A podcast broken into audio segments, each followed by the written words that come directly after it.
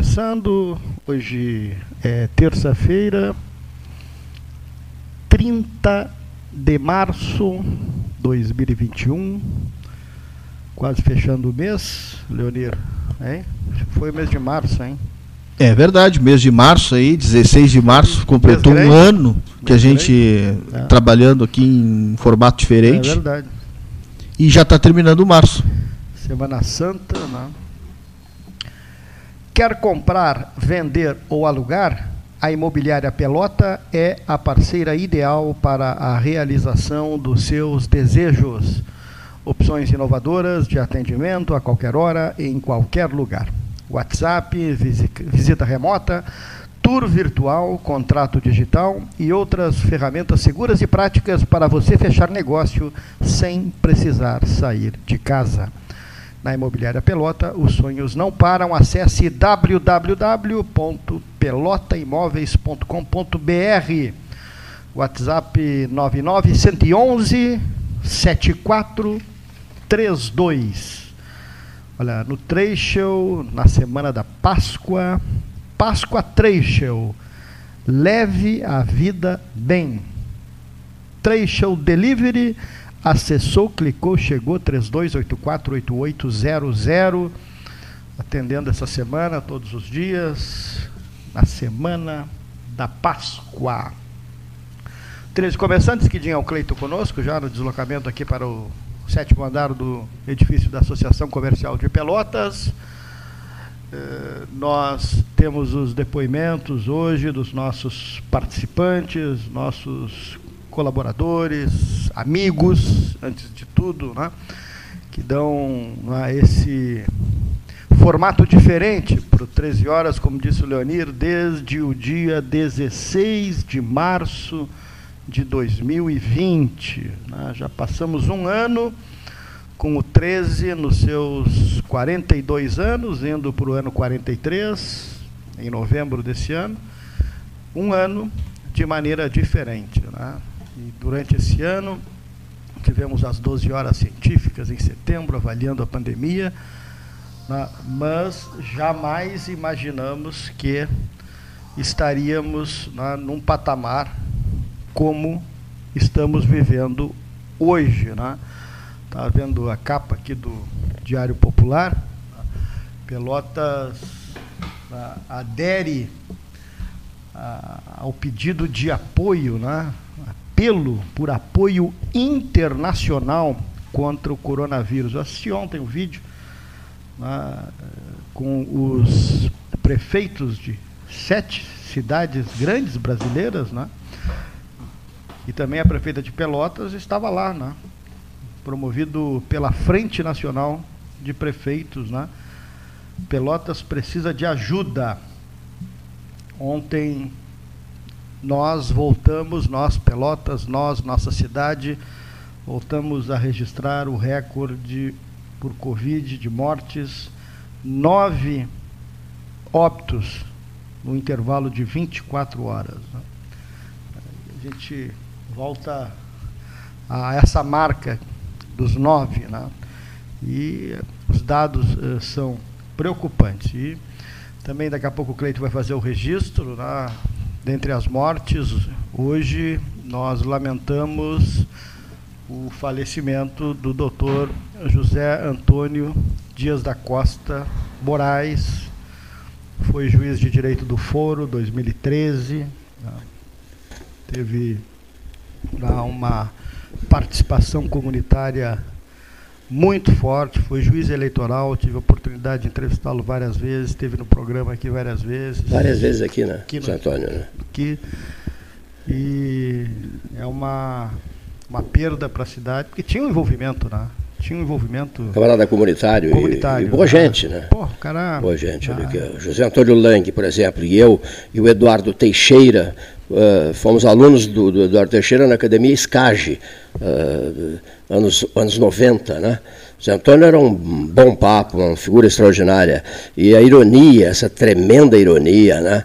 É, a Solange, na véspera, aos 56 anos de idade, ela morreu no Hospital da Católica, não é isso? No Hospital Universitário, esposa, né? É, esposa, morreu ontem a, a, Solange. Aí eu recebi a informação de amigos íntimos dele, o, o Álvaro De Vita é, é íntimo, era íntimo amigo do, do do José Antônio, né? ele, Farias, ele né? estava na. O Farias, Farias também. Ele, não, a, digo Farias o José Carlos Farias, música, Farias, era alucinado por músicas, né? Mas outra coisa, ele, ele estava internado na ala Covid da na São Pedro da Beneficência Portuguesa e passou a apresentar problemas, né? Foi entubado. Ontem o José Antônio estava entubado e estava fazendo hemodiálise. Quando eu recebi a informação de que ele estava na hemodiálise, entubado, te confesso que fiquei bastante preocupado. Né? É, é, 68 anos, doutor José Antônio Dias da Costa Moraes. Né? Então, é, é, a morte dos dois, da esposa ontem, do José Antônio hoje de manhã, realmente.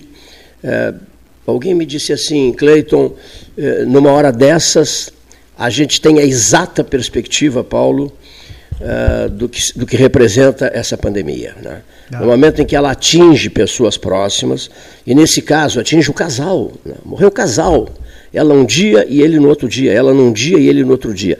A gente tem assim uma exata noção do que representa a Covid-19 e dos riscos, senhores ouvintes, que todos nós estamos correndo né, dos riscos que todos nós estamos correndo. Eu conver... Todos, né? Todos, sem exceção. Não precisa entrar em detalhes, é. são todas as pessoas. Todas tem, as pessoas. Tem pessoas que acham que não acham que não, correndo risco. Acham que não, não, exatamente. acham que não, isso mesmo. Eu já notei isso. Que vão ter suporte, que tem é. plano de saúde. Tipo assim, comigo não, não existe não, isso. Se eu, tiver, eu vou para um hospital melhor, vou para.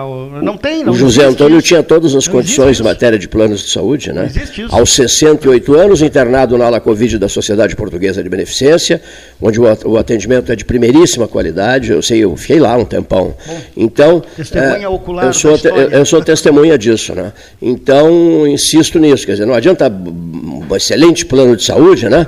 Não, não adianta uh, um otimismo exagerado, não, comigo não, comigo não, contigo é sim, né? É, o, contigo sim, porque qualquer um pode, pode atingir qualquer pessoa, e a contaminação é fácil de descontaminar. Fácil, e tu não é. sabe a resposta do teu organismo. Tu, e, e disseste tudo, tu não sabes a resposta do teu organismo. Eu pode, volto, eu volto ao que disse o, o empresário Theo Bonoff, que é um queridíssimo amigo nosso.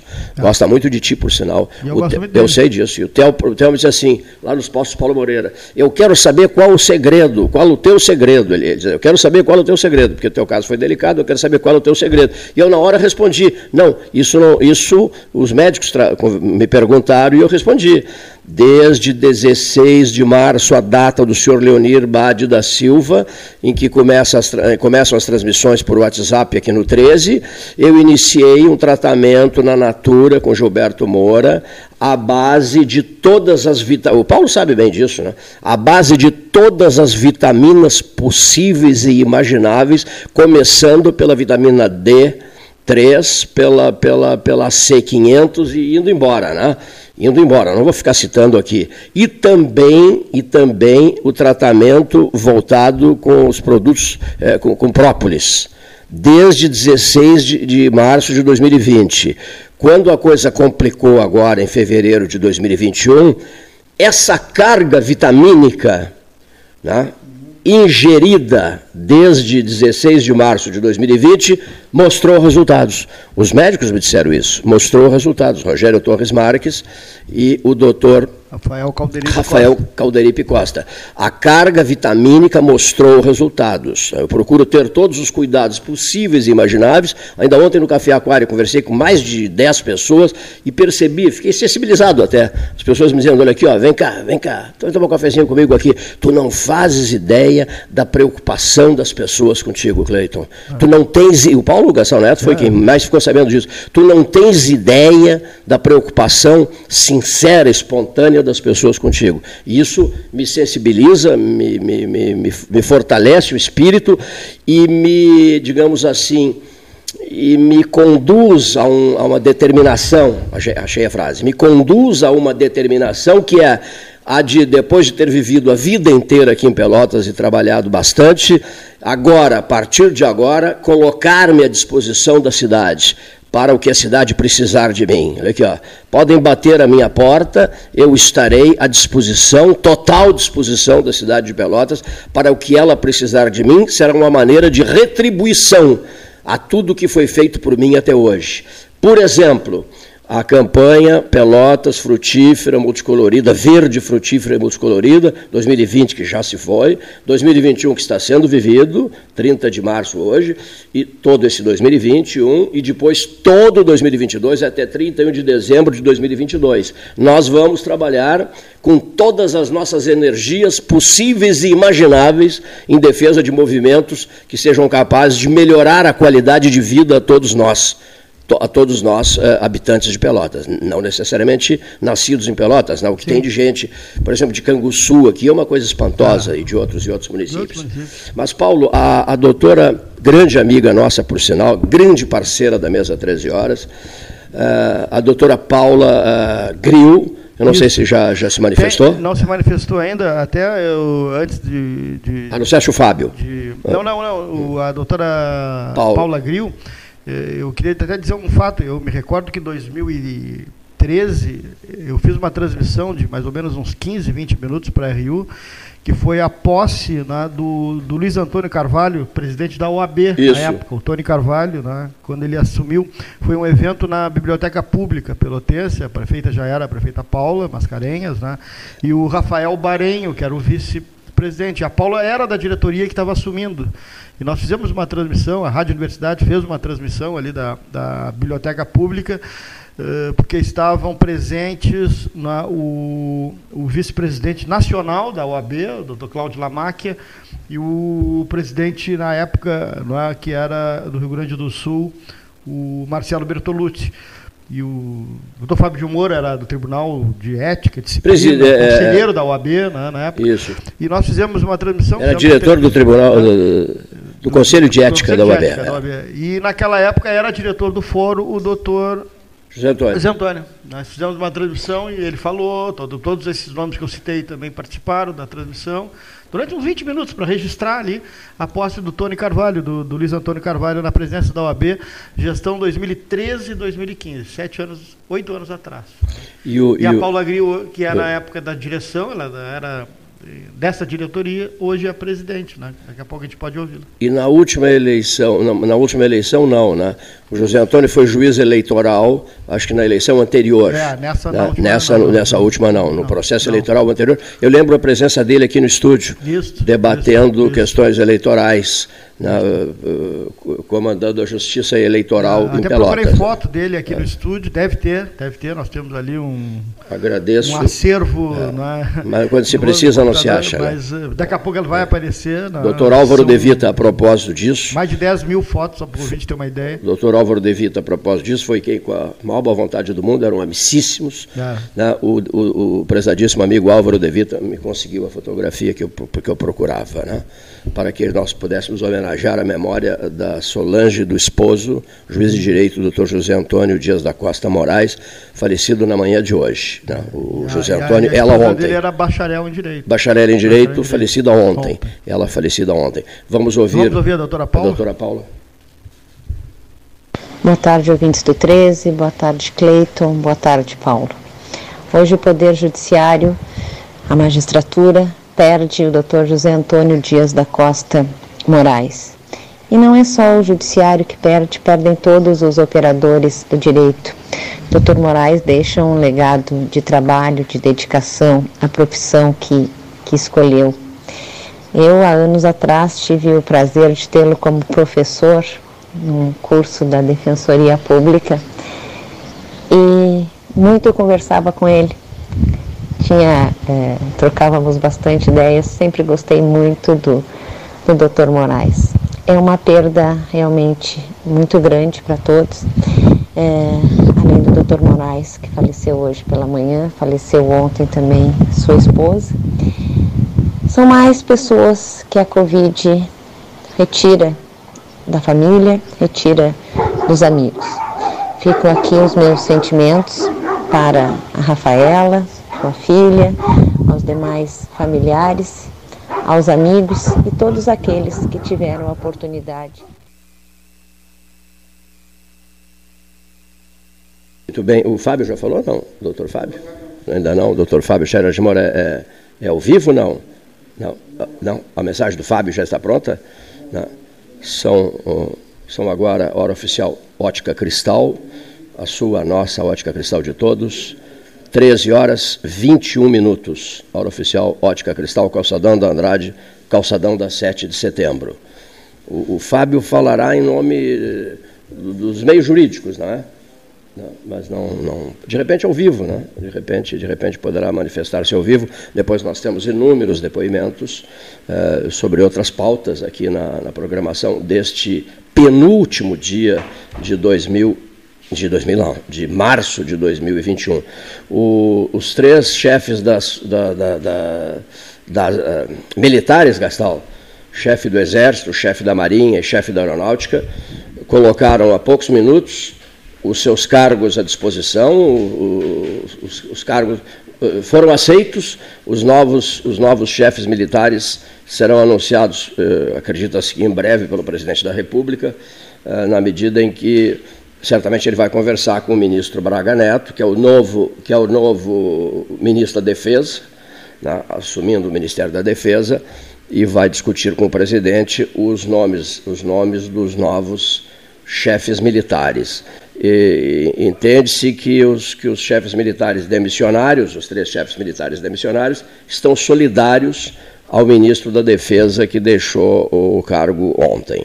Então, uh, serão designados o novo chefe do Exército, o novo chefe da Marinha e o novo chefe da Aeronáutica, faltando uh, apenas. Uh, liberação dos nomes dos três chefes, dos três novos chefes militares que ficarão sob comando do ministro Braga Neto, que é o novo ministro da Defesa. A título de registro, o general, uh, um general que, que comandou Pelotas, né, a oitava Brigada de Infantaria Motorizada, o general Eduardo, Luiz Eduardo, Ramos, general Luiz Eduardo Ramos, foi comandante da, da 8 BIM em Pelotas, é o novo ministro-chefe da Casa Civil da Presidência da República. Um comandante da 8 BIM assume o comando da poderosa Casa Civil da Presidência da República no Palácio do Planalto.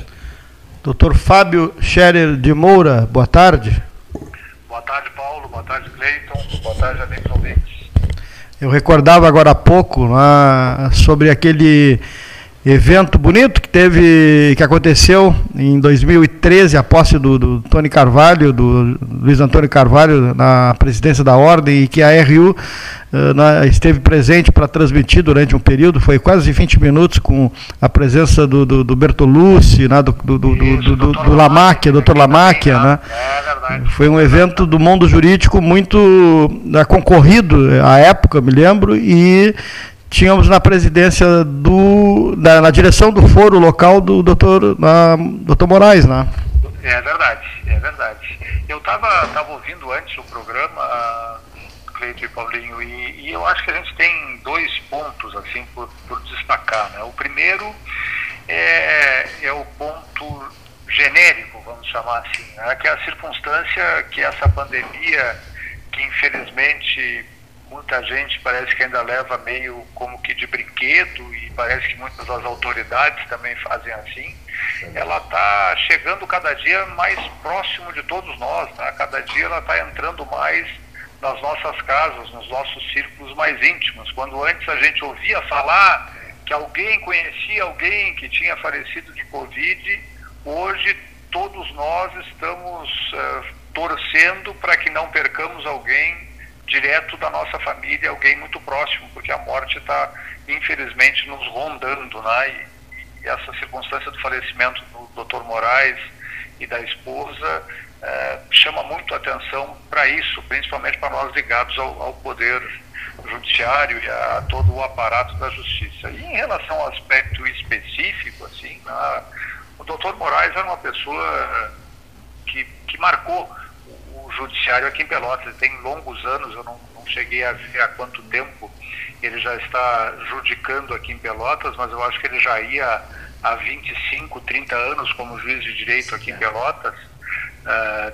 desde que eu me recordo de começar a advogar, ele já era, já estava por aqui, pelo menos tem essa, essa impressão.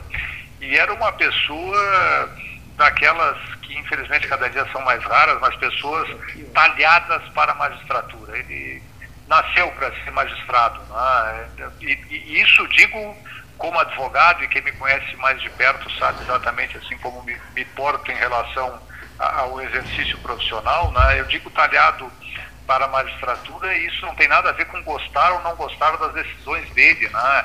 Isso tem a ver com ele fazia aquilo, ele julgava consciente do que é ser um magistrado, do que é ser um juiz, consciente do que é o dever de prestar e tentar, porque humano como todos nós, e tentar fazer justiça. É uma, uma grande perda. Realmente era uma pessoa que eu tinha muito carinho, tive a satisfação também de dar, dar aulas para, para a Rafaela, filha dele, hoje nossa, nossa colega, e vi um abraço muito especial para ela. Sei que esse é um momento com certeza muito dolorido.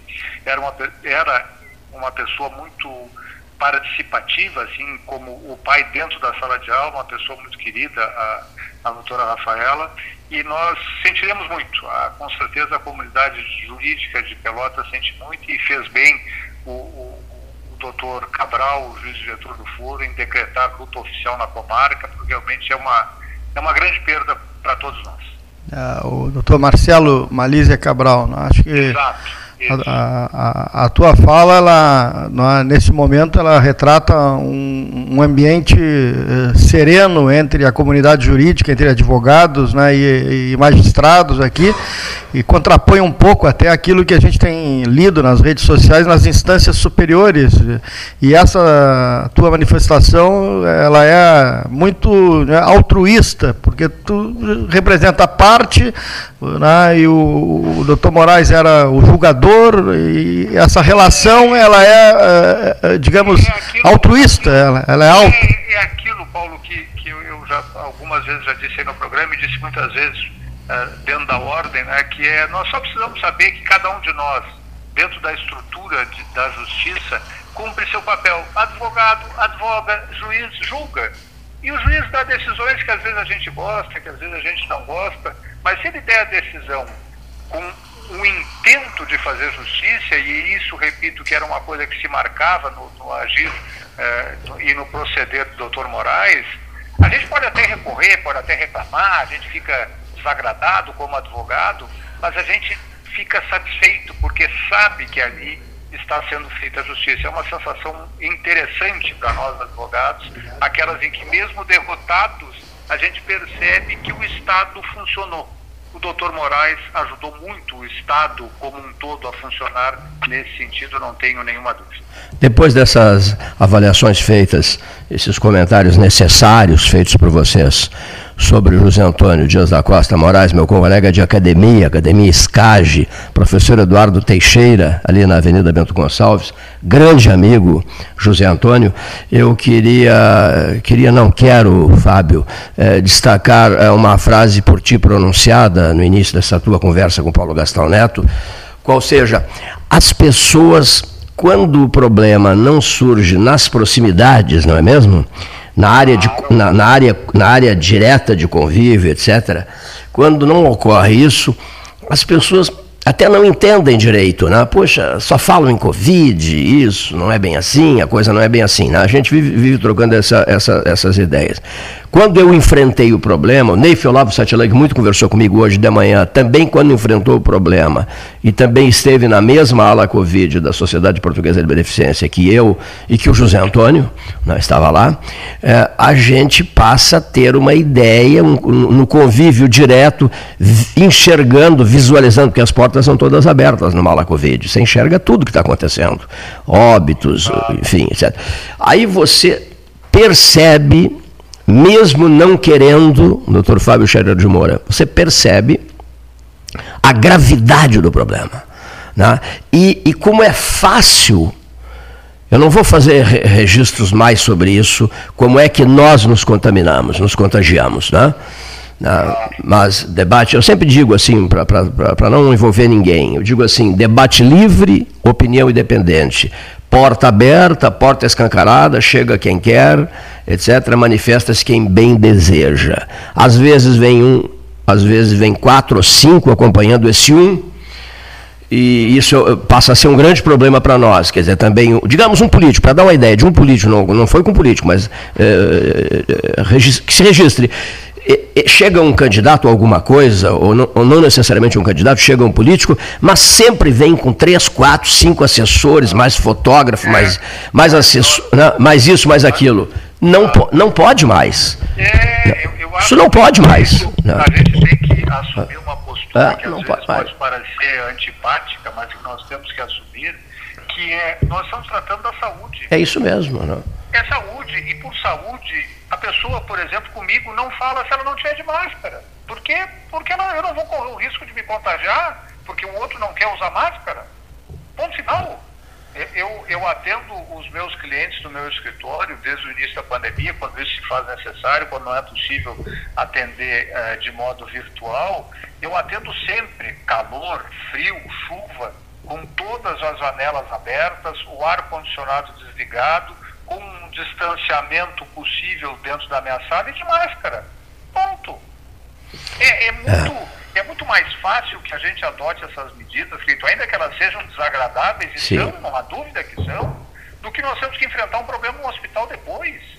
Mas, mas ainda agora, no momento em que nós nem um hospital temos. Outro dia escrevi, é verdade. É. No hospital, nem remédio teremos. UTIs, UTIs lotadas, não é, Fábio? Pois é, é. então é, é assim, não é uma questão de antipatia, e me desculpe a, a palavra, não é uma questão de frescura, não, é, é uma questão de cuidado com a saúde que não é só nossa, mas com a é. saúde de todos. Eu tive, Fábio, uma longa conversa com o Rogério Torres Marques e com o Dr. Rafael Calderipe Costa sobre um, um tema específico, né? É, explicitado numa palavra, nominado numa palavra, medo, né? É, o medo, o que, que é o medo, as preocupações que devemos ter em relação ao medo, etc, etc. Não nos fragilizarmos diante do medo, reagirmos diante do medo, embora não seja fácil e tal. E aí eles me perguntaram, qual, qual o teu supremo medo? E eu respondi na hora para os dois médicos, a intubação. Né? Esse era o meu supremo medo, a UTI e a intubação. Né? Uma coisa envolvida envolvida com a outra. Né? A intubação dentro, no interior de uma UTI, esse era o meu supremo medo. Escapei, escapei, graças a Deus. Mas toda vez que leio sobre pessoas intubadas, eu fico extremamente preocupado, Fábio, extremamente preocupado, porque fico sabendo né, dos altos riscos que essas pessoas correm. Então é, é uma, é, é, um, assim, é, é uma doença que mina as nossas forças, tu deve ter sentido isso, é um cansaço constante, né, Cleiton? Só vontade de estar deitado. Eu, eu, eu vinha 13, eu, eu, eu vim aqui por, por insistência do Gastal, eu vinha um 13 horas, logo que saí do hospital, e os médicos pediram, fica duas semanas em casa, por favor, duas semanas em casa, recolhido. E eu acabei dando uma chegada aqui e me senti meio tonto aqui e tal. Aí participei do programa e voltei para casa e, e durante duas semanas fiquei em casa cuidar. É. é, desagradável. Esse é o conselho, né? É, está nos impondo uma série de restrições. Infelizmente, estamos todos enfrentando muitos problemas derivados disso. Mas o, o cuidar-nos é o mais eficiente e é o mais barato. Passa pela tua cabeça, né, observador rigoroso que és do mundo, das coisas da vida e tal. É, tão maravilhosas sempre são as nossas longas conversas, Fábio. É verdade passa pela tua cabeça, é, já te questionaste quanto a prazos, prezadíssimo Fábio Scherer de Moura, quanto a prazos, quanto tempo mais é, viveremos nessa angústia, né, com essa vida diferenciada, estranha, esquisita, caseira, dificuldade. Hein? Acho que são dois prazos, né, Cleiton? Sim. Nós temos um prazo brasileiro e um prazo mundial prazo brasileiro, nesse momento, é impossível de se saber, porque nós nos transformamos numa barca sem rumo. O país se transformou numa barca sem rumo em todo e qualquer assunto. Nós não temos uma direção, seja na economia, seja na saúde, seja nas relações exteriores. Nós estamos perdidos com um governo cada dia mais fraco, mais enfraquecido e adotando as posturas o mais estapafúrdias possíveis. Acho que para o Brasil as perspectivas ainda são muito difíceis. para o resto do mundo, Cleiton, acho que nós teremos um recomeço de normalidade que eles já estão passando. Né? Isso é uma coisa. A Grã-Bretanha parece que teria anunciado, acho que o, o, período das últimas 24 horas como o primeiro sem nenhuma morte há muito tempo pelo Covid-19. Né? Então a gente perde um pouco a noção de como está é. o resto do mundo. Né? É, ver, é verdade. Nós, e outra coisa. Nós, nós estamos no meio de um turbilhão de, de, de desorientação que acabamos achando que o resto do mundo está assim. E, aproveita, e aproveitando o turbilhão de informações também, é impossível acompanhar por redes sociais, por televisão, por jornais, por páginas online, é impossível acompanhar-se o que está acontecendo no mundo inteiro, concordas? É, é, é informação em, é informação em excesso, né? É um negócio... É, é preciso fazer uma seleção é. criteriosa e rigorosa das informações às quais nós vamos dedicar atenção. Né? Eu faço isso. Eu faço isso. Por exemplo, aí, aí eu olho para o relógio, Fábio, duas e meia da manhã, três da manhã, quatro da manhã, é uma coisa impressionante. Mas eu, eu pesquiso, vou para esses jornais online, essas páginas online do mundo inteiro. Agora, a, a última pergunta. No momento em que o país resolver a questão da vacina, ou digamos assim, que as, uh, os brasileiros estejam todos, projete-se isso, estejam todos vacinados, não, nem será essa a hora em que se dirá, está tudo resolvido, não, né? Os, proble os problemas continuarão, né? Os problemas continuarão. Tem a segunda dose, aquela história da segunda dose, né? É, depois a economia em frangalhos, etc, etc, o desemprego campeando, a angústia das pessoas, os problemas mentais, doutor Fábio, os problemas mentais. Não me sai da cabeça o episódio de Salvador e nem o episódio de São Gabriel. Em Salvador, o, o, o PM entra em surto, começa a atirar para tudo que é lado, aí é abatido pelos seus colegas. Em São Gabriel, o médico com uma carreira admirável, começa a chuva, né? Em São Gabriel, o médico com uma carreira admirável, 30 anos de medicina em São Gabriel, eu não sei se eu te mandei o áudio, o camarada surta terrivelmente, surta, eh, destruiu a história dele, destruiu a história dele, né? É, teve um surto, e surto esse que o próprio eu uma vez vi um sujeito surtado dentro de um voo Madrid, Madrid, São Paulo, que até eu estava no, no avião e foi um horror e tal. E esse, esse outro não, esse surtou o outro teve que ser anestesiado e o avião teve que fazer o posto de emergência nos Guararapes, em Recife, para que ele, ele fosse é, retirado da, do avião da época, Varig. Mas, enfim, esse médico de São Gabriel, Fábio Scherer de Moura, ele, ele ligou o sistema de filmagem da, do celular dele e gravou. Gravou o próprio surto. Começou a quebrar coisas no consultório. Né? Então, o, o... A gente, a gente quando vê situações de limites como essa, eh, de um certo modo, eh, consegue entender esses que negam a pandemia. É. Né? Porque é muito difícil enfrentar. A gente conseguir é, é, levar a vida sabendo que há um inimigo que nos ronda, há um, um ser com o qual nós vamos ter que conviver durante um bom período e que coloca em ameaça a nossa própria vida, não é fácil. É muito mais fácil fazer como alguns fazem, sair na rua sem máscara, dizer que eles não pegam, que eles tomam isso, tomam aquilo e que com isso uh, estão uh, salvos da pandemia. Porque essa negação uh, fortalece aparentemente o, o espírito. Né? Agora, enfrentar a pandemia é difícil. Por isso que a gente precisa ter, Cleiton, e é isso que nos falta, né? uma liderança que consiga unir a população para nos dar forças para enfrentar, porque não é um momento fácil, não é um momento fácil para ninguém no mundo inteiro. Não vai ser para nós um país com dificuldades na economia como um todo que nós vamos ter facilidade de enfrentar essa pandemia. Quantas saudades, olha aqui, ó, saudades de Winston Churchill, saudades de Winston Churchill, de George Washington, de Benjamin Franklin e de tantos é outros. Verdade, né? né? É pessoas que ah, souberam diferenciadas. Modo, em ah. situações muito ah. difíceis, liderar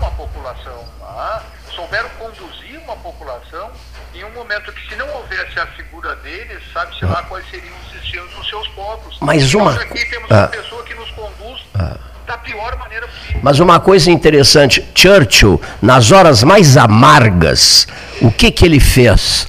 Churchill foi para uma estação de metrô, entrou no trem e começou a conversar com as pessoas. E as pessoas, ele foi ouvir a população, e as, e as pessoas impactadas, o, o Premier está aqui, mas que isso, o primeiro-ministro britânico está aqui conosco, e ele, e ele faz, fazendo perguntas, perguntas, perguntas, perguntas, sentava-se ao lado dos passageiros, né, e puxava uma longa conversa, e fez isso durante um longo período no metrô de Londres. Que coisa fantástica, né? Que homem, que homem extraordinário, né? Mas querer um Winston Churchill nos dias de hoje, em tempos de tamanha mediocridade mundial, é complicado, né? É bem complicado. Eu acho que é inviável. É, inviável. Em tempos já previstos por Humberto Eco, quando surgiu a tal, quando surgiu a tal rede social, né? Você é, sabe? Nós não só demos vozes aos idiotas ou aos imbecis, como dizia o Eco, né? Isso. mas também passamos nós demos a voz e o ouvido, isso é que foi o pior. Porque se eles estivessem pregando no deserto, não haveria problema. Mas só que eles passaram a ter claque. E agora, e agora eu não vou poder, eu não vou deixar de dizer o seguinte: o médico que surtou em São Gabriel, surtou completamente, foi. A vida dele acabou, do ponto de vista de, de, de diploma médico. Ele estava receitando pelas redes sociais. Ele, ele comunicara pelas redes sociais que ele descobrira a, a, o tratamento para vencer a Covid. E muita gente acreditou nele. Não é? é porque a gente fica desesperado, é. a gente tem que reconhecer. É, por isso tu disseste muito bem, né? Tu disseste, Cleiton, é, é, é, essas vozes acabam sendo ouvidas. Claro, claro, esse é o problema. É aí que nós temos que atacar, né? Os, os que sempre disseram besteiras continuarão dizendo besteiras o problema é que nós passamos a ouvi-las. Agora, filtrá-las, filtrá-las é necessário, saber filtrá-las, né? Exatamente, exatamente. E acrescente-se a isso. E acrescente-se a isso uma outra coisa, Fábio, que o Gastal vive preocupado com isso. De onde é que vem essa notícia? Qual é a fonte? Eu quero saber qual é a fonte. Porque é, a, é o, o, alto risco do fake news, né? É verdade. Cada vez mais é. a gente se vê com o risco de propagar notícias falsas ou de acreditar nessas notícias falsas. É verdade. Tá? E, e, já não importa mais se elas são verdadeiras ou não, tá? elas circulam, produzem o efeito como é. se fossem verdadeiras. A mentira, a mentira repetida, a mentira repetida várias vezes. E nesse caso, a mentira sendo multiplicada, doutor, passa, passa a ser considerada verdade. Né? É verdade, é verdade. Infelizmente, isso é, é uma, é infelizmente. uma consequência dessa popularização do acesso à informação. Um grande abraço. Prazer, estou sempre ao dispor, lamento que tenha sido num dia em que a gente é, comente a perda de uma pessoa tão ímpar na, na, na magistratura, mas é, ele merecia essa, essa homenagem e tenho certeza que merecerá as homenagens de toda a comunidade jurídica de Pelotas e da nossa Zona Sul, Cleiton e, e Paulinho. Fico sempre ao dispor de vocês. Um grande abraço. Outro prezadíssimo amigo, um grande abraço, prazer imenso em falar contigo. Quer comprar, vender ou alugar? A Imobiliária Pelota é a parceira ideal para a realização dos seus desejos. Opções inovadoras de atendimento a qualquer hora e em qualquer lugar. WhatsApp, visita remota, tour virtual, contrato digital e outras ferramentas seguras e práticas para você fechar negócio sem precisar sair de casa. Na Imobiliária Pelota, os sonhos não param. Acesse www.pelotaimoveis.com.br, WhatsApp 991 11 74 32. Temporada Tubarão, conexão de 400 megabytes pelo preço de 200 megabytes, conexão de 200 megabytes pelo preço de 100 megabytes. Disque 3199 4000. O deputado, o deputado Birata Sanderson, né, estará conosco amanhã. Trecho, de segunda a sábado, das 7h30 às 21 domingos e feriados das 7h30 às 13 Horário exclusivo ao grupo de risco das 7h30 às 8h30. Disque Trecho, 3284-8800. Trecho, leve a vida bem. Trecho Delivery, acessou, clicou, chegou. Muito boa a matéria, Paulo, a, a postada na na, na não, no, no site do 13 Horas sobre os oito nomes da Zona Sul no Palácio Piratini. Na Pelotas, Pelotas com seis, Rio Grande com um, São Lourenço com um. Os oito principais nomes eh, da região que fazem parte do governo do Estado, que, que, que, ocupam cargos importantes no governo do Estado.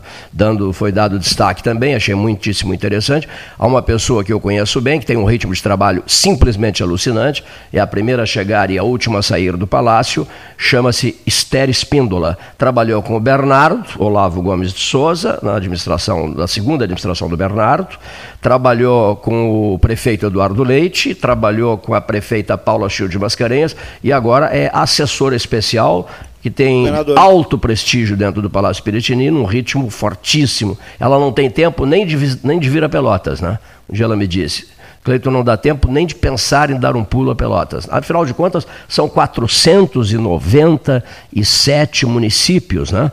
Que ficam, evidentemente, tentando contatos com o governo, e tentando audiência, tentando isso, tentando aquilo, só para nos limitarmos ao número de municípios do Rio Grande do Sul. Eu sempre lembro, e muito do antigo secretário da, da, da, Educação de Minas e depois ministro de Estado da Educação. Ele veio a Pelotas, nós jantamos no Batuva, conversamos até altas horas da madrugada, e ele, ele me disse assim: Cleito, você sabia, se eu resolver receber um prefeito e um secretário municipal da Educação é, lá em Minas, ele secretário de Estado do, do Itamar, o Itamar era o governador, Itamar Augusto Cautiero Franco, eu não faço mais nada. Hein, durante o ano, durante os 365 dias do ano. Porque desses 365 você tem que descontar sábados, domingos, feriados. O que sobra né, seria para ele, ele se reunir com prefeitos e, e, e, secretários municipais de educação de Minas Gerais. Impossível, né?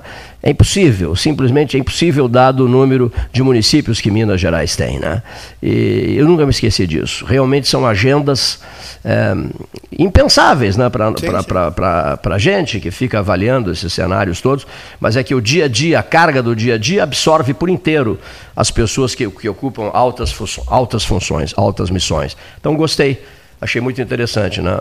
As pessoas que foram selecionadas o número de pessoas, eh, São Lourenço, Rio Grande e Pelotas, e que ah, foram lembradas, uh, saídas aqui do sul do Rio Grande, na medida em que dificilmente o sul do Rio Grande ocupa grandes espaços. Se, se vão mostrar grandes resultados, isso é uma outra história, né? Se o desempenho dos oito será o desempenho que se deseja, suficiente, fundamental, decisivo, etc, etc, etc, isso é um outro assunto. Né? Agora, o aproveitamento, o número expressivo de pessoas em secretarias de Estado, isso que é preciso dar um desconto ainda, né? Uh, o falecimento do Paulo Morales, isso. que era o chefe de gabinete, né? que até bem pouco tempo atrás era o, era, era, era, era o chefe de gabinete. Seria então o nono nome de Pelotas, correto? Correto. Seria o nono, no, no, seria o nono nome de Pelotas. Uma outra coisa que eu queria registrar em relação ao site era isso, essa matéria especial. Qual foi a outra matéria? Ah, a matéria do ministro eh, do ministro dos transportes, dos transportes não, Cleiton, porque os transportes integram a infraestrutura Isso. agora, do ministro da infraestrutura Tarcísio Gomes de Freitas, né? Muita repercussão da fala dele, pessoas eh, que mandaram mensagens, mais mensagens, por exemplo, um item que deixa todo mundo ao mesmo tempo sonha, as pessoas ficam sonhando mas cientes de que não é muito fácil, nem, nem no curto, não no curto e nem no médio prazo, fica melhor, né? Não no curto, impensável no curto e muito e também no médio prazo, o que é o trem de passageiros. Né?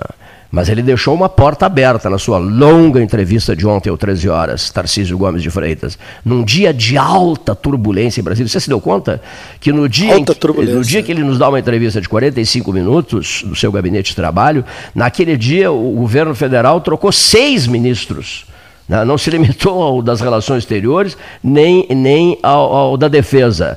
É, caiu da justiça também e outras áreas, Casa é, Civil. É que ele, ele uh, digamos, em meio a esse turbilhão, ele aproveitou. Ele está na dele, né? Ele, como eu até falei ontem no, no, no programa, ele é um ministro muito técnico. Ele pouco se envolve nas opiniões sim, da sim, política ele, ele cuida da área dele, né? né? Ele toca brilhantemente ele toca, a área dele. Ele é um cara de carreira. Um cara e vou te dizer mais, seria ministro em qualquer governo. Ah, Concordas comigo? Claro. Qualquer claro. que fosse o governo, governo, qualquer não, cor partidária, não, qualquer, um qualquer ideologia, ele é um técnico. Assim, ele é um técnico, é, né? Ele é um técnico. É, é como está vendo esse impasse ah, ah. na área militar, né?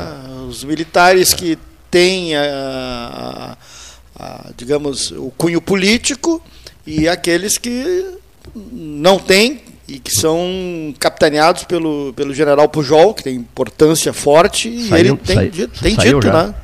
Não quero o exército é. envolvido mas com tá opiniões por isso. Tá não, está fora, tá mas é fora. é um é. militar muito forte. Eu desde ontem fiquei sabendo. Ele por tem muito, é. muita, isso. muito prestígio. Através né? de um grande amigo dele ontem, de Porto é. Alegre, eu fiquei sabendo. Cleiton, ah. o Pujol está saindo. Digo, é mesmo, está saindo. Né? Por quê? Porque eles, os três ministros militares, ministros não, chefes militares, Chefe né? Eh, no passado eram ministros de Estado, eh, agora não, são, são chefes militares. Os três chefes militares se solidarizaram ao ministro demissionário, ao ministro da Defesa que deixou o cargo ontem, né? Então, o presidente hoje nomeará o novo chefe do Exército, o novo chefe da Marinha, o novo chefe da Aeronáutica. Evidentemente, depois de conversar, Gastal, com o claro. ministro da Defesa, Braga Neto, novo ministro da Defesa, e certamente com o novo ministro-chefe da Casa Civil, que tem muita força política também, que é o general Eduardo uh, uh, uh, Luiz Eduardo Ramos Batista Teixeira, que que comandou a 8 Brigada de Infantaria Motorizada em Pelotas. E era frequentador do restaurante Batuva, era apaixonado pelo é. Batuva do, do Alfredo Melo, quando comandou a 8 BIM. A o Pujol andou por aqui também, é, o Pujol também andou por aqui, é de Dom Pedrito, ele é um... O general Pujol do, é, comandou aqui? É. Não, não, Pujol? Eu não sei se ele não. Né? chegou a comandar, mas ele andou muito por Pelotas, ele é, ele é oriundo de... Ele é nascido em Dom Pedrito. Filho é, de Dom Pedrito, isso mesmo. região aqui. Pedritense, é, pedritense. E, Outro, impressionante como a tropa tem gaúchos de expressão né, no, no, é. no, no contexto. Né? Nós tínhamos o de Rio Grande aqui também, que comandou a missão no Haiti. Né? É, exato. Então. É, nomes influentes, influentes do, do Exército no Pelotas. Por exemplo, o general que faleceu, Gastal, de Covid-19, que se envolveu. Mioto. Mioto, o general Mioto, olha aqui, ó, que trouxe o, o batalhão, o nono batalhão eh, ferroviário de Laje, Santa Catarina, para trabalhar na BR-116, se envolveu por inteiro na questão BR-116, vinha a todo momento a Pelotas, era apaixonado por Pelotas, ele e a família toda. O general Mioto, aqui, né, Geraldo Mioto? O general Mioto seria o ministro-chefe da Casa Civil, você sabe, né, ele já estava até convidado. O Mioto seria seria o chefe da Casa Civil do Palácio do Planalto, mas depois veio a doença e o falecimento dele. Né? Agora, uma outra pessoa, Mioto tinha vínculos fortes com Pelotas. Agora, uma outra pessoa envolvida com Pelotas, né? o general Luiz, Luiz Eduardo Ramos é o ministro-chefe da Casa Civil, ex-comandante do Outro gaúcho, né? O Mioto outro gaúcho. Ele comandou gaúcho, Porto né? Alegre, mas é. eu acho que é. ele era da terra do, do, do Dom Jaime. Marau? Da, Passo Fundo, do, São Marcos. São Marcos, São Marcos. Isso mesmo. São Marcos. É, isso mesmo. É outro gaúcho também, o Mioto era outro gaúcho. Bom, prossigamos. Bom, prossigamos. Como diria, como diria o senhor, o senhor uh, Hernani Ávila, prossigamos às 13 horas e 54 minutos, hora oficial Ótica Cristal. Olha aqui, ó. É, é uma outra coisa que eu queria aproveitar uma informação. E tem outro gaúcho que deu uma entrevista para nós aqui, que ah. é deputado federal, mas ele está na reserva, o general Peter. Peter o, o Peternelli. Peternelli. O filho dele esteve conosco aqui Peternelli. também, o delegado Peternelli, Isso. lembra? Ah. Bom, o, o, o, o Peternelli, veja, o Peternelli, que comandou a 8 Brigada de Infantaria Motorizada, mudou-se para São Paulo e concorreu a deputado federal por São Paulo e elegeu-se. Ele conversou conosco como deputado federal por São Paulo. Sabes disso, né? Isso. É. O general Peternelli. Mas é gaúcho. Nos deu uma longa, uma longa entrevista. É gaúcho, né? É, é gaúcho. Bom, o, o, o, entrevistado de amanhã pelo telefone, deputado Biratã Sanderson Gastal, é da Polícia Federal, né? Ele, ele eh, viveu, o Leonir até fez a pesquisa, ele viveu entre as cidades, repete aí que eu me esqueci. Esqueceu também? Então, mas eu lembrei de novo. Olha aqui, ó. Ele, ele viveu entre as cidades de Erechim e Santo Ângelo, certo? Na, na, nasceu numa, se criou na outra, né? Se não me engano, ele nasceu em Santo Ângelo, uma, ou vice-versa, né? É, uh, uh, o Sanderson. O, o, Sanderson tem laços de amizade com a, com a equipe 13 Horas antigos, muito antigos. Às vezes as pessoas perguntam, mas não, não entendo como é que um deputado federal de Santo Ângelo e de Erechim transita tanto no Salão Amarelo do 13? Me perguntam isso na, na rua, Gastal. Sabe por quê? Nasceu Erechim. Por quê? Uma parceria boa, sabe? É, simpatia. É isso aí, simpatia. Né? A gente vai a Brasília e se desmancha em atenções. Né? Ele vem aqui, nós o recebemos com todas as honras há uma sintonia fina, digamos assim. Ele tem muito boa vontade em relação a tudo que diga respeito ao 13 horas. Uma vez ele estava aqui e houve uma briga terrível aqui. E ele não tinha nada a ver com a briga, ele ficou testemunhando, tomando chá dele. Depois, toda vez que ele me encontra, ele me fala nisso sobre o 13, que ele é encantado com o 13, essa, briga marcou, marcou muito e tal. Ele respeita muito o 13 horas e se esforça muito né, no sentido de conseguir falas importantes, nos ajudar nisso, naquilo, naquilo outro. Eu acho isso extremamente saudável. Que bom que todos fossem assim, né, seu Gastão? Que bom é que aí. todos fossem assim. O sujeito pés no chão, é. né, pés no chão, centrado, cabeça centrada nos mais altos objetivos uh, de uma ação política, de uma ação radiofônica, e todos de mãos dadas, que a vida é curta, já dizia Oscar Niemeyer todos de mãos dadas, que a vida é curta, já dizia o construtor de Brasília. Milton Moraes, te mandando um abraço lá de Santa Vitória do Palmar. O Segredo de Santa Vitória. Lembra desse filme? Anthony Quinn, O Segredo de Santa Vitória.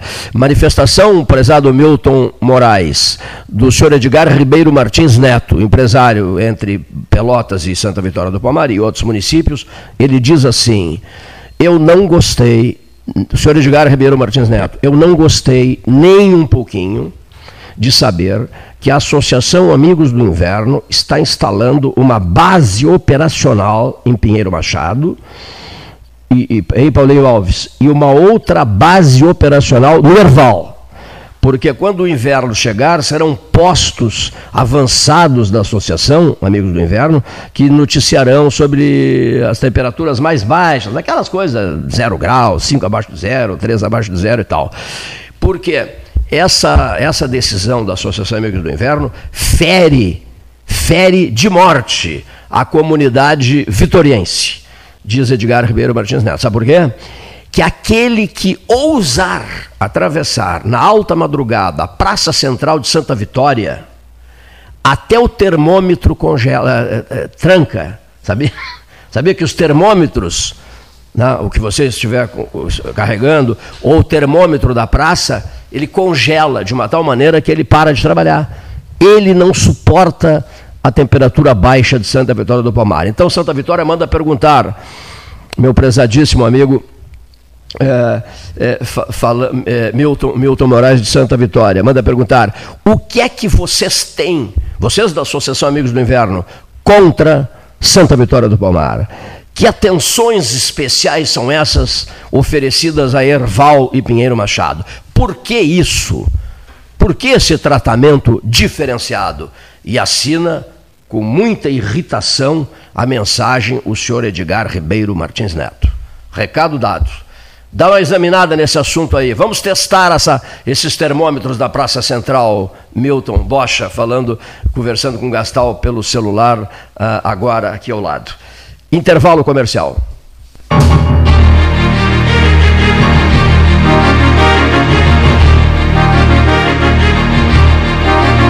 Associação Comercial de Pelotas é um dos órgãos mais antigos do país, sempre em defesa da classe empresarial, com uma história marcada pela transparência e pelo compromisso com seus associados. Faça parte do nosso quadro de sócios. A ACP está localizada no edifício Palácio do Comércio, Rua 7 de Setembro 274, telefone 3028 1541, com o ramal 200. A SPO ampliou e inovou. Há 40 anos prestando serviços em arquitetura e construção. Agora também é consultoria imobiliária especializada. As tendências no mercado de imóveis, projeções, prospecções, oportunidades e as melhores estratégias e logísticas de compra e venda. Mande um WhatsApp para 53 98117 8685 ou ligue para 53 3028 9944 e converse com a equipe SPO. Aquarela Tintas, uma empresa com equipes especializadas em Pelotas, Rio Grande e Porto Alegre. Aquarela Tintas, Rua General Osório, 1259. Telefone 3225 5000. E também na Avenida Dom Pedro I, telefone 3281 1714. Aquarela Tintas. Chega de esperar! Agora você já pode fazer transferências e pagamentos instantâneos 24 horas por dia, 7 dias por semana pelo Pix no seu Banrisul Digital. Basta você ter suas chaves cadastradas. Pode ser seu CPF, e-mail, número de telefone. Você escolhe. Não cadastrou suas chaves ainda? Tá na hora. Banrisul Digital. Tudo no seu tempo. Suba no caixote do Café Aquário para debater a duplicação da BR-116. Quer comprar, vender ou alugar? A Imobiliária Pelota é a parceira ideal para a realização dos seus desejos. Opções inovadoras de atendimento a qualquer hora e em qualquer lugar. WhatsApp, visita remota, tour virtual, contrato digital e outras ferramentas seguras e práticas para você fechar negócio sem precisar sair de casa. Na Imobiliária Pelota os sonhos não param. Acesse www.pelotaimoveis.com.br. WhatsApp 991 11 7432. O 2020 foi cansativo? Então que tal presentear o seu ano novo? A Life Sleep Comfort tem ofertas que vão transformar 2021. Conjunto Box Casal Erval, 1190 ou 12 vezes de 119. Aproveite essa e outras promoções com a garantia da pronta entrega Life Sleep Comfort, a maior rede multimarcas de colchões do estado, em Pelotas e Rio Grande, ou em Porto Alegre, na Avenida Ipiranga, 7624. Agora, o documento anual do seu veículo não é mais enviado pelo correio. Ele é emitido digitalmente. Você pode emitir de dois jeitos: pelo app Carteira Digital de Trânsito ou pelo site, após o pagamento do IPVA e demais itens de licenciamento. Emitindo pelo app, você leva o documento no seu smartphone. Pelo site, você mesmo imprime o documento. Saiba mais em rs.gov.br. Detran RS e Governo do Rio Grande do Sul. Novas façanhas. Genovese Vinhos, Delicateces, produtos de marca, a qualidade de sempre. Ligue 3225 7775, Doutor Amarante 526. Visite a sua Genovese Vinhos. Ferragem Sanches, Barros Cassal 16, Arial. Fone 3228 4188 de segunda a sábado, das 8 às 12 e das 13h30 às 18h30. Material hidráulico, material elétrico, tintas, vernizes, tinners, máquinas serra mármore, furadeiras, cimento cola e ferragem em geral. Ferragem Sanches, Barros Cassal 16, Arial.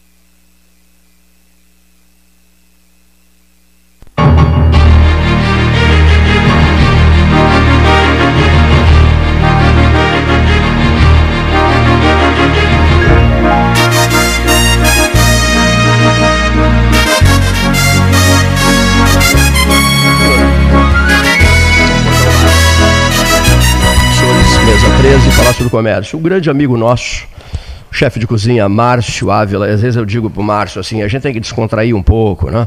Uh, não, não assuntos tão pesados todo dia, o tempo todo, né? Precisa descontrair um pouco. Semana Santa, uh, pratos, uh, frutos do mar, bacalhau, ou, uns pratos com alguns peixes da região, aqui peixes da região, né? O linguado, enfim, uma variedade de peixes com um chefe de cozinha ensinando a preparar esses pratos. Isso ocorre, tem ocorrido aqui, graças a essa parceria que foi criada, os 13 chefes do 13 Horas. Os 13 chefes bolando pratos, repassando aqui ao microfone do 13, o 13 noticiando esses restaurantes todos, aqui de Pelotas, essa parceria saudável que a gente tem com o Manta, com o Fernandinho Manta aniversariou anteontem, né? Mandei uma mensagem a ele, gosto muito do Fernandinho. E com Vinícius, com Vinícius, do, do Vinícius Bistró, outro grande parceiro na luta nossa pelo albergue noturno. Ele continua ajudando até hoje o albergue noturno, o Vinícius, lá de São Lourenço, o, Vinícius Bistró, aqui de Pelotas. Então, eu pedi ao meu amigo Márcio Ávila que falasse sobre uh, uh, algo ligado à, à boa mesa com a qualificação de um chefe de cozinha, né? um prato qualificado eh, através da ação de um chefe de cozinha. Prezadíssimo Márcio Ávila, é, Bistrô Pelotense. Boa tarde, meu amigo Cleiton, Gastal. É, mais uma vez, muito legal estar aqui no 13.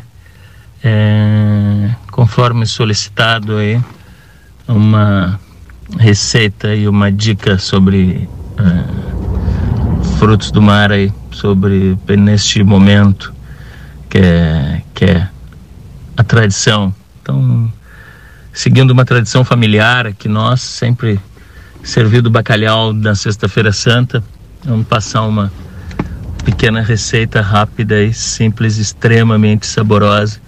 Inclusive ela está na nossa opção do prato de Sexta-feira Santa do Bistrô Pelotense. E então vamos passar a primeira dica importante de salgar bem o bacalhau, né?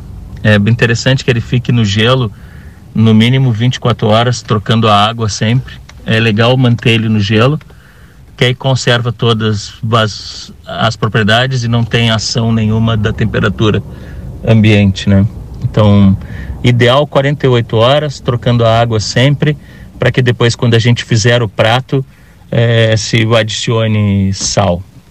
Então vamos lá, um prato para duas pessoas, né, que a gente vai fazer. Vamos passar bem a receita desse prato servido aqui no Bistrô Pelotense. É, meio quilo de batata branca, é, descascada e cortada em rodelas finas e já cozidas, somente com sal, uma folhinha de louro, um pouco de pimenta e dois dentes de alho na água, cozinha essa batata até ficar al dente e reserva. Né? A parte a gente vai usar 400 gramas de bacalhau salgado, né? E refogado em uma panela com um, um pouco de cebola, azeite e um pouquinho de alho, sal e pimenta. Cuidado com o sal sempre quando se faz bacalhau. Então, Aí depois a, é, cozinha esse bacalhau, refoga rápido na frigideira e reserva. Depois a parte a gente faz um molho, daquele molho bem caseiro, com primeiro é, uma, cebo é, uma cebola grande picada, né? Refoga no azeite com uma folha de louro, não deixa dourar, deixa essa cebola bem branca, só deixa ela ficar começar a ficar translúcida. Depois acrescenta três tomates também picados, sem semente, né? E refoga nesse molho bem rápido. Depois desse molho pronto, tempera com sal, pimenta, uma pimenta dedo de moça cortada em cubinhos também. E aí corrige os, o sal e a pimenta do molho. Depois, a parte disso, a gente bate três ovos com uma, com uma colher de nata. Ovo claro e gema inteiro bate bem até quebrar a estrutura e ter um creme. Não precisa ser na batedeira, pode ser à mão mesmo. Depois a gente vai para uma travessa pequena para du duas pessoas, né? E monta uma camada de batata, uma camada daquele molho que a gente fez de tomate, cebola e bacalhau. Vai fazendo isso até preencher o prato. Camadas de batata, camada do molho e camada do bacalhau. Em torno de três, isso, isso vai dar em torno de três camadas de cada. Finaliza com a camada de batata. Depois de montado esse prato, solta-se o creme de ovo e nata por cima para que cubra bem e para que preencha todos os espaços. Depois polvilha um pouquinho de queijo ralado por cima e põe no forno em torno de, de 40 minutos. Vai sair um prato sensacional, um prato com bastante sabor. Quando for servir, rega com um, pouquinho de azeite, um azeite bom. Nós temos a sorte de ter bastante azeites bons aqui na nossa região da campanha. No Pampa temos grandes produtores de azeite, então procure sempre o azeite mais perto da sua casa, que com certeza vai ser o que vai trazer mais sabor para o seu prato. Então temos aí um belo prato para Sexta-feira Santa. É, um... Muito bem, prezadíssimo Márcio Ávila. Puxa vida, não almocei hoje. que maravilha, né? Mas eu sou, uh, dentre as pedidas maravilhosas do Bistrô Pelotense, eu sou apaixonado pelos pastéis e por bolinho de arroz. E por bife milanesa. E por filé de linguado, por filé de linguado não, por filé, uh, um filé especial uh, de salmão. Né? Enfim, você tem maravilhas no Bistrô Pelotense, sorvetes maravilhosos, pão caseiro, pão da casa. A comida, o Paulo Moreira que sempre diz, todos os pratos do Márcio Ávila são preparados nas próprias dependências do Bistrô Pelotense. Né? Tudo é, levando a assinatura Márcio Ávila. Muitíssimo obrigado, prezado amigo, e um forte abraço. Ouçamos o depoimento da nossa colaboradora de sempre, prezadíssima amiga, doutora Clarissa Castanho. Boa tarde, ouvintes do 13 Horas. Boa tarde, Cleiton Rocha. É um prazer estar aqui com vocês. Meu nome é Clarissa Castanho, eu sou médica, presidente da Associação Médica de Pelotas. É, vim falar com vocês a respeito de um tema que seja rele relevante e lembro que nós tivemos na última semana, a Semana do Sono, e talvez eh, a gente possa fazer um bom link da Semana do Sono com a nossa necessidade de combater a pandemia pensando em imunidade. Então, o sono e a imunidade uh, têm uma relação intrínseca. Uh, quem fica noites em claro não desenvolve um sistema imune adequado. Isso é a grande, uh, a grande importância que a gente tem que dar à nossa necessidade de se preocupar com o sono nesse, nesse momento de imunização. Uh, sabemos que se a gente não dorme bem, estudos já foram feitos mostrando que a vacina ela não se torna efetiva na sua totalidade quando se faz essa avaliação em, em, indivíduos imunizados. Então, teve um estudo a respeito disso com a hepatite, com as gripes, uh, exposição ao vírus, uh, resfriados, enfim. Então, o que, que a gente sabe? Que se a gente tem um sono ruim e faz a vacina, a gente não tem uma imunidade alcançada em 100%. Então, é, o que, que é importante se fazer? A dica do dia: dormir muito bem. Isso, logicamente, é uma rotina de longa, longo tempo de, de, de, de cuidado, mas Vou me vacinar semana que vem, já vou me preocupar em não beber bebidas alcoólicas, ter uma rotina de sono adequada, dormir no mesmo horário, acordar no mesmo horário, ter aquele descanso organizado dentro do que se pode, para poder fazer a vacina e no outro dia também preocupado em conseguir uma imunidade adequada, uh, dormir bem também. Então, isso é extremamente importante. Existem, como eu falei, vários estudos a respeito disso, mostrando que sim, se a gente não dorme bem, se a gente dorme uma, um tempo menor do que deveria, a gente não vai ter uma vacina efetiva em 100% como se gostaria.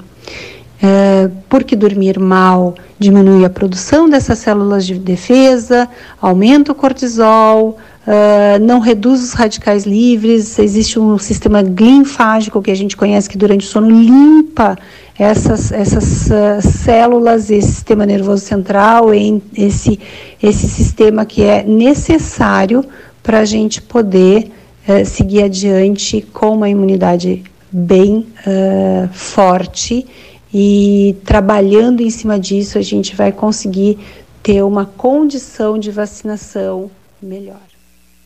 Muito obrigado, prezadíssima amiga Clarissa Castanho, ao microfone do 13 Horas.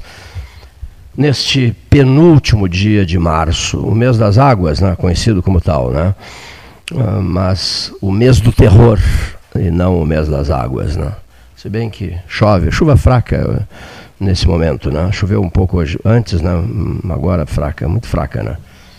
A mas tradicional uma... pancada d'água, né? É Vem aquela pancada e é, só. Depois desaparece, né? E aí fica ensolarado o dia, etc. Continua ensolarado o dia. Mas quando eu digo o mês do terror, é porque março tem sido um mês realmente na, na, na, avaliação que se queira fazer sobre os efeitos da pandemia, um número excessivo de pessoas, discutia-se aqui durante o intervalo comercial, um número excessivo de pessoas eh, nas UTIs. Né? As UTIs estão lotadas, mas não é só em Pelotas. Porto Alegre, os índices são alarmantes, né? passa de 100%, vai a 117%. Há outras cidades que os números são mais preocupantes. Eu conversei hoje rapidamente pelo telefone com o Robert Lane, um amigo meu, que é o reitor da Unipampa, em Bagé, que deverá estar no ar amanhã, para a gente fazer uh, um balanço sobre Bagé e outros municípios que teremos a mesma, a mesma preocupação uh, quanto a isso. Né? Outros municípios da região.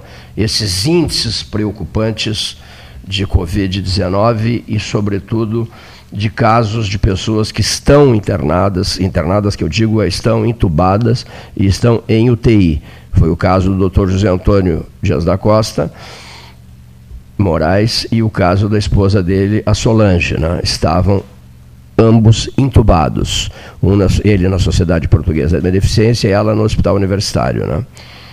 Bom, prossigamos, prossigamos. Vamos, uh, nesse momento, uh, ouvir o depoimento ouvir o depoimento de Paulo Ricardo Correia, direto de Rio Grande.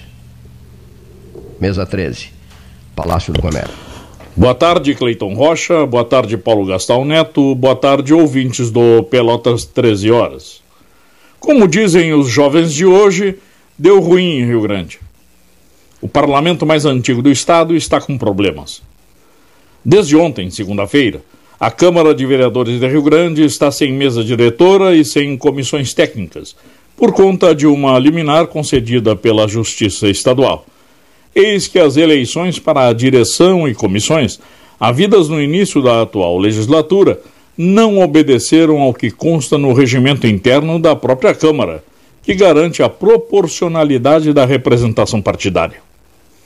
O Partido dos Trabalhadores, o único prejudicado pelo descumprimento desse princípio, inscrito no artigo 1, inciso 5 da Constituição da República e resguardado no artigo 11, parágrafo 5 do Regimento Interno da Câmara, ingressou em juízo, posto que, embora mantenha 19% do total de cadeiras na Casa Legislativa, deixou de ter assento na mesa diretora, bem como na maioria das comissões temáticas, o que configuraria, segundo argumenta, um exercício autoritário por parte dos partidos que compõem a base do governo municipal.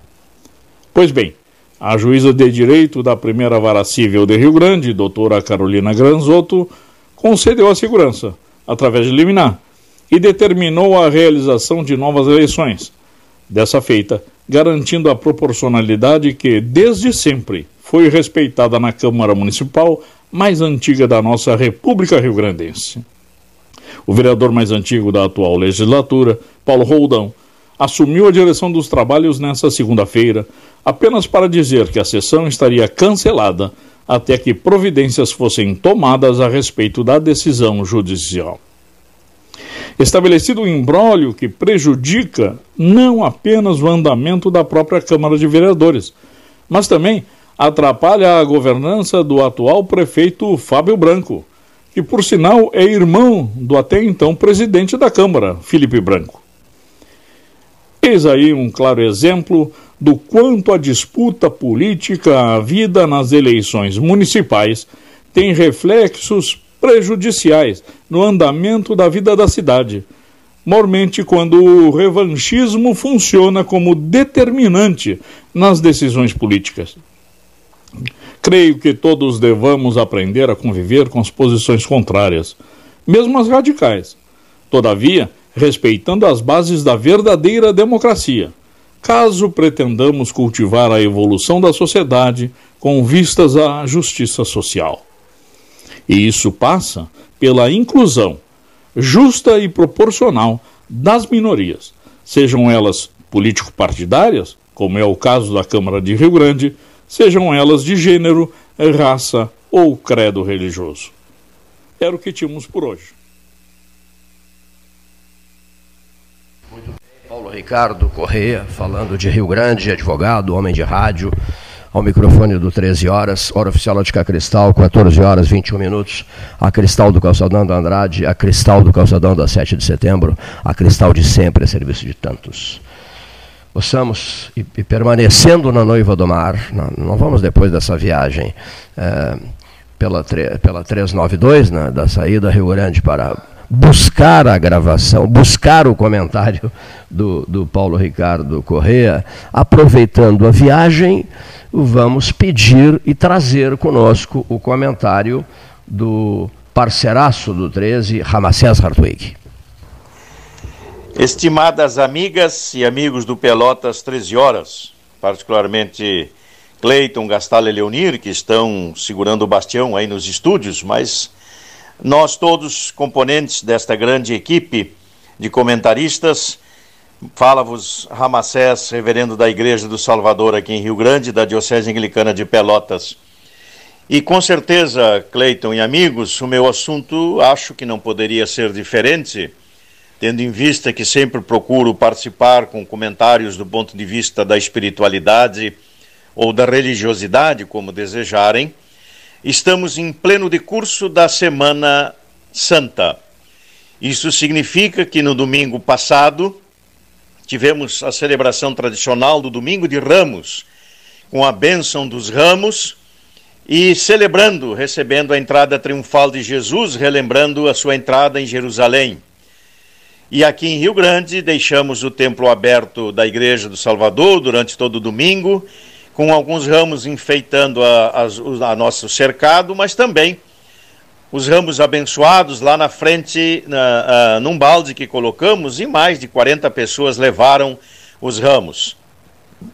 Nesta semana, então, quinta-feira próxima, chamada Quinta-feira Santa, é o dia em que nosso Senhor Jesus Cristo vai para o horto no, no, no, no, Jardim das Oliveiras e lá então, uh, uh, ali naquela redondeza, não é? ele celebra a última ceia, como é chamada, a Eucaristia com seu grupo de apóstolos, depois vai para o Getsemane para ter um momento de oração, quando então é preso, traído por Judas e entregue aos sacerdotes e aos soldados, levado então para o castigo e o escárnio no templo, tanto pelos soldados de Pilatos do Império Romano, como também pelos soldados do templo, guiados pelos saduceus. E Pilatos, então, na Sexta-feira Santa, pela manhã, calcula-se lá em torno de nove horas, faz aquele célebre julgamento, colocando uh, Barrabás e Jesus em frente ao povo para ser escolhido um deles para receber o perdão. Barrabás, um ladrão bem conhecido, um criminoso já de. E a eh, turba então passa a gritar: Barrabás, Barrabás. E Pilatos pergunta-lhes: então o que faço com este Cristo, o Rei dos Judeus? Percebamos então que o crime de Jesus não foi eh, um crime civil, ah, mas sim um religioso, porque se dizia Rei dos Judeus. E os saduceus então instigam a turba para gritar: crucifica-o, crucifica-o. E assim Pilatos manda açoitar, escarnecer de Jesus, coloca-lhe uma coroa de espinhos, um manto púrpura entregue aos soldados, que depois de surrado, batido e cuspido, é entregue e levado para ser crucificado. Na sexta-feira santa, então, das nove horas ao meio-dia, temos uma celebração nas tradições católicas, anglicana, uh, católica romana e ortodoxa, que se chama o caminho da cruz, ou seja, a Via Crucis, com aquelas 14 estações normalmente conhecidas, daqueles quadrinhos pendurados nas paredes dos templos da Igreja Católica Romana, particularmente, onde lembra o caminho da cruz, a Via Crucis. Depois, ah, ou também ah, ah, conhecido o caminho do Calvário. Do meio-dia às três horas da tarde é o horário, o tempo em que Jesus fica pendurado ao madeiro. E então ele profere as conhecidas sete palavras da cruz, que é um ofício também religioso que as nossas tradições repetem uh, neste horário. E às três horas da tarde, então, como diz a Sagrada Escritura, fecha-se o, o, o céu, o tempo escurece, raios e trovões, sepultura se abre no momento em que Jesus entrega o seu espírito e vai uh, para a, a enfrentar a morte derrotar a morte. Então, na sexta-feira à noite, durante o sábado de Aleluia, é um tempo em que lastimamos e, e é, percebemos a veneração da morte do Senhor, que na tradição cristã, então, Jesus desce ao Hades, ou seja, ele vai à região dos infernos para trazer e ainda salvar aqueles que lá na ressurreição final também vão ressuscitar. E aí, no domingo pela manhã, as mulheres continuam no seu trabalho para embalsamar o corpo, e a grande surpresa é que quando chegam em frente ao túmulo, a pergunta delas é por quem poderá tirar a pedra que lá estava colocada, e quando elas lá chegam, já estava removida a pedra. E aí tem aquele trecho do Evangelho de João, onde Maria Madalena encontra-se com Jesus, pensando que é um jardineiro. Ela pergunta: Onde colocaram o corpo do meu mestre?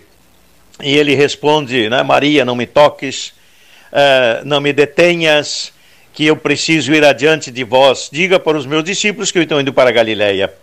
Este é o sinal maior da ressurreição de Jesus Cristo, mas também a nossa ressurreição, vencendo os sinais da morte, da mentira, da corrupção, de tudo tão triste que vivemos no mundo, nas relações entre as pessoas, entre as instituições que corrompem e destroem o ser humano, levando-nos à condenação eterna, Jesus traz a mensagem da ressurreição e da nova vida e da vida com esperança, da vida com abundância, como diz João no capítulo 10. Eu vim para que tenham vida e vida na sua plenitude, com saúde, com amor, com paz, com emprego e especialmente sem esta pandemia que precisamos vencê-la todos juntos com todo cuidado. Uma abençoada Semana Santa para todos e que no domingo possamos ressuscitar por uma vida nova. Meu grande abraço. Muito obrigado, prezadíssimo Ramacés Hartwig, Universidade Católica de Pelotas, emissora da Arquidiocese Metropolitana de Pelotas. Semana Santa, Quinta-feira Santa, Sexta-feira Santa, aproximando-se, né? Coberturas especiais que estamos realizando aqui eh, no, dia, no dia a dia. Vamos agora, senhor, senhor Leonir Bade da Silva, ouvir a manifestação do nosso comentarista Marcelo Antunes Rax, ao microfone do 13. Boa tarde, Cleiton. Boa tarde, Paulo Gastal Neto. E um boa tarde aos amigos ouvintes do Pelotas 13 Horas. Pois bem, queridos amigos, o comércio gaúcho está reaberto há aproximadamente uma semana e meia. E, a partir desta sexta-feira, haverá um novo decreto do governo do estado reavaliando esta situação.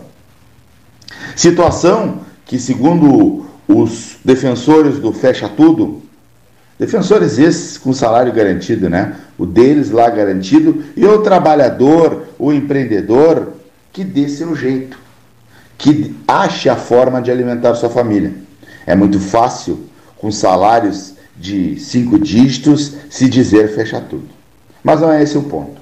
O ponto é que parece que esses defensores falavam que o vírus se propagaria de uma forma exponencial com a abertura do comércio não essencial, parece que estavam errados. E muito errados. Pois a contaminação não partiu dessa forma absurda, não cresceu dessa forma. O que se percebe é que os lugares de grande contágio, como foram praias, como já falei e, e insisto, as praias foram um erro terem sido abertas. Uh, terem trazido os pacientes de fora do estado foi um erro também. As festas clandestinas são um erro. E os supermercados e atacados sem controle nenhum. É literalmente uma festa. É uma farra. E o comércio não essencial que pague essa conta. Que demitam pessoas, que fechem as portas. Ponto final. Mas eu percebo a questão da coerência quanto ao essencial e não essencial. Tivemos um decreto aí que é melhor nem comentarmos. Mas ontem estava eu no estado de São Paulo, onde está em lockdown. Estive na capital paulista, estive em Americana, ali na região próxima a Campinas. E ao abrir a janela do hotel, para minha surpresa, um estado que está todo fechado, restaurantes, é, lojas, tudo está fechado. E eu estou falando de São Paulo pela coerência do abre, não abre, fecha ou não fecha.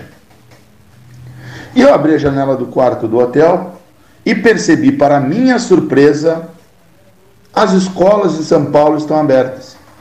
As crianças estão lá sendo contaminadas ou sendo os vetores dessa doença. Eu não consigo entender isso. A incoerência dos gestores públicos, e eu defendo os governadores perante as ações do governo federal. Os governadores têm sido defensores da coerência, eles têm trabalhado o máximo possível, mas em certos pontos têm errado.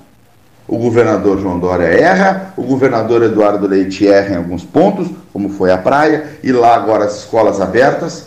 Por favor, escola não. Não vamos contaminar as crianças. Não vamos literalmente acabar com o futuro desse país.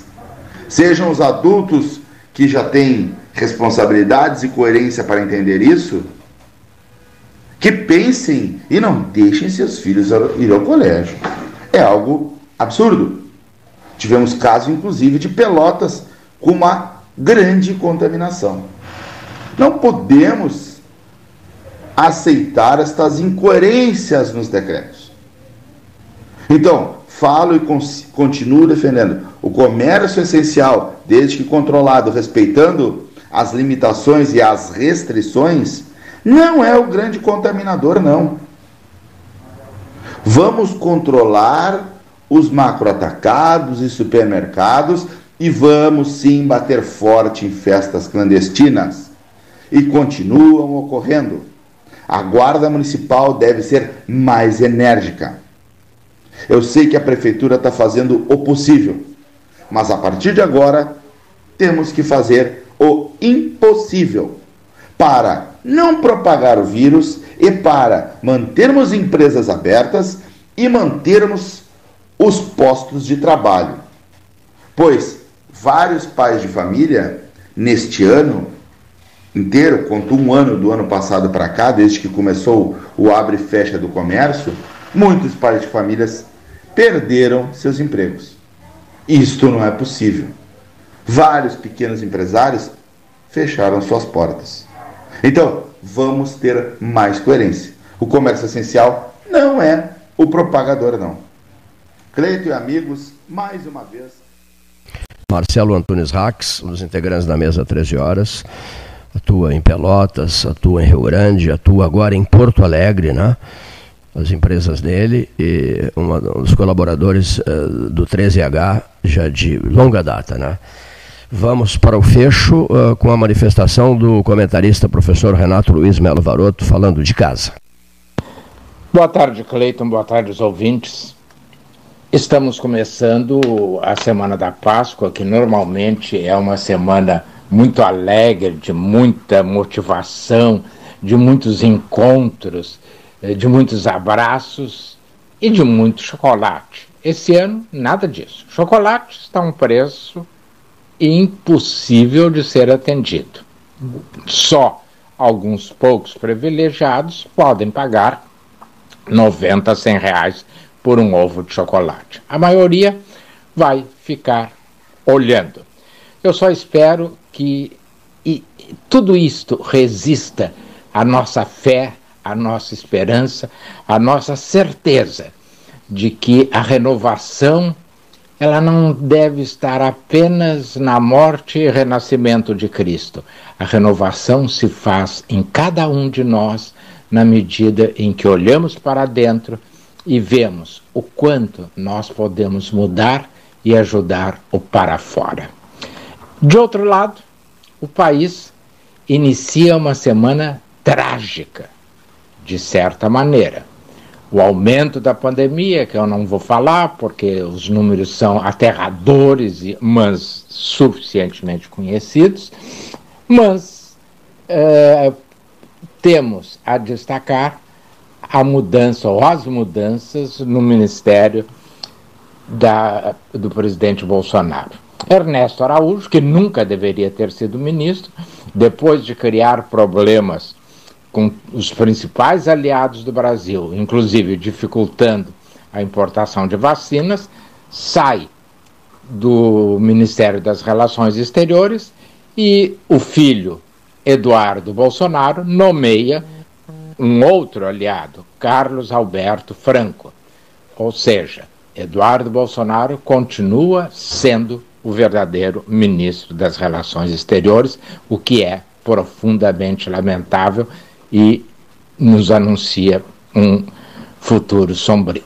Mas o mais grave, o mais temeroso, o mais dramático é a saída forçada de Fernando Azevedo e Silva do Ministério da Defesa. O ministro Fernando, general, sai dizendo: preservei as Forças Armadas como instituições do Estado. Ou seja, não me submeti à vontade do presidente de fazer o, as palavras são de Bolsonaro, o meu exército, o exército é do Estado. E o, o ministro, ministro não, o chefe do exército, é, é, é, é o Pujol, já havia salientado que não concordaria com a saída do, da independência do Exército, da Marinha e da Aeronáutica em favor de um alinhamento às teses bolsonaristas.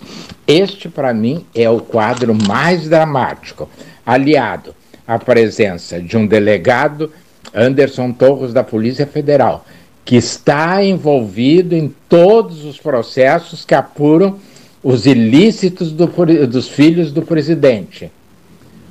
Os meninos, o Guinho, Zezinho, Luizinho e etc., vão ser protegidos, ao que tudo indica.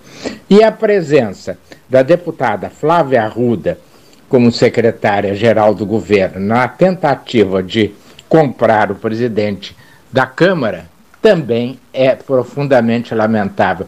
Em síntese, como diz o livro, como morrem as democracias, nós estamos vendo a nossa democracia sendo solapada, sendo destroçada por ações de governo cada vez mais agressivas e cada vez menos libertadoras. E o pior em tudo isso é o silêncio da sociedade. A sociedade, talvez pela pandemia, talvez pelo medo do vírus, talvez por todo o drama, talvez porque não tenha direi, dinheiro nem para pegar o ônibus para ir uma, a uma manifestação, está calada, sofrendo e morrendo. Mais de 300 mil mortes para uma gripezinha é algo inaceitável. Apesar de tudo, aos nossos ouvintes, aos nossos amigos e a ti, Cleito, em especial, que vencestes a coronavírus, eu desejo que a Páscoa seja um momento de renovação pelo menos, de encontro consigo mesmo. Que cada um de nós conte com a bênção do grande Pai para podermos ser melhor. Muito obrigado, professor Renato Luiz Melo Varoto, falando ao microfone do 13 na jornada eh, de hoje, né? Um dia triste pela, pelas notícias que costumam chegar aqui, né? especialmente em função do falecimento nosso estimado amigo Dr. José Antônio Dias da Costa Moraes, ex-diretor do Foro, 68 anos de idade, Covid-19, a esposa dele ontem, a Solange, ele agora, ele hoje de manhã. Né? Uma notícia que nos deixou profundamente entristecidos, a todos nós e a própria comunidade pelotense. E várias pessoas já se manifestaram a propósito disso, Dr. Fábio Scherer de Moura e a doutora Paula Gril, dentre outros. Semana Santa Genovese Vinhos, teleentrega Genovese 32257775, telefone celular Genovese 984 28 79 37. É em Pelotas, inquestionavelmente, o endereço, o endereço do bacalhau, né? Famosíssimo endereço do bacalhau. E vinhos. Vinhos e bacalhau para sua Semana Santa, Semana Santa Genovese Vinhos, ao lado do 13 aos que estiveram conosco até este momento, os nossos melhores agradecimentos e até amanhã.